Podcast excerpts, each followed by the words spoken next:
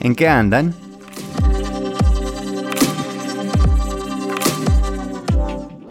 Los tres obreros.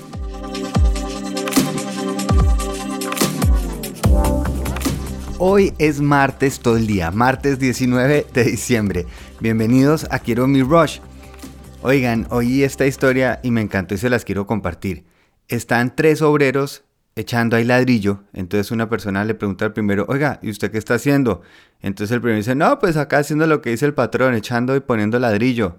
Al segundo le preguntan, oiga, ¿y usted qué está haciendo? dice, no, aquí levantando un muro. Y al tercero le preguntan, ¿y usted qué está haciendo? Y el tercero dice, aquí construyendo una catedral. Ah, tipo inteligente, eso es lo que llamamos vocación.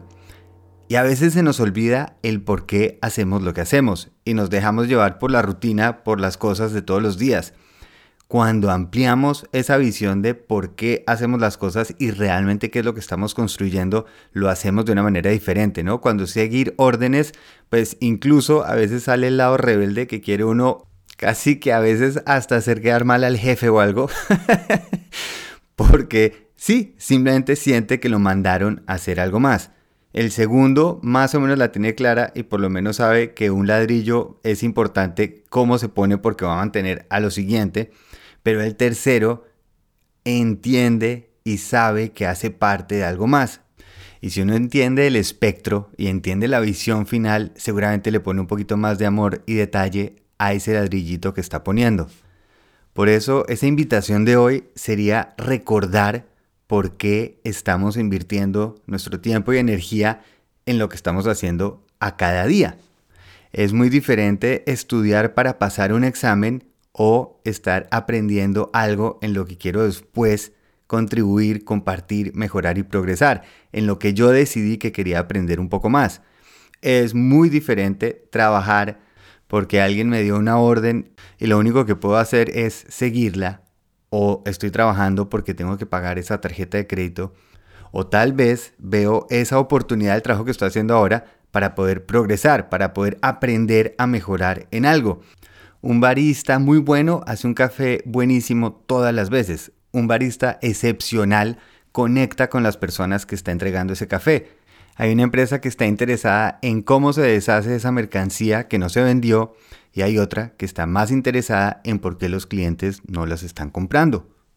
Hay una diseñadora que está enfocada en terminar ese contrato por el cual la emplearon y hay otra que está aprovechando la oportunidad de poder hablar con un gerente, con una dueña de empresa para poder aprender más y en vez de hacer lo que hace siempre, poder crear algo nuevo juntos.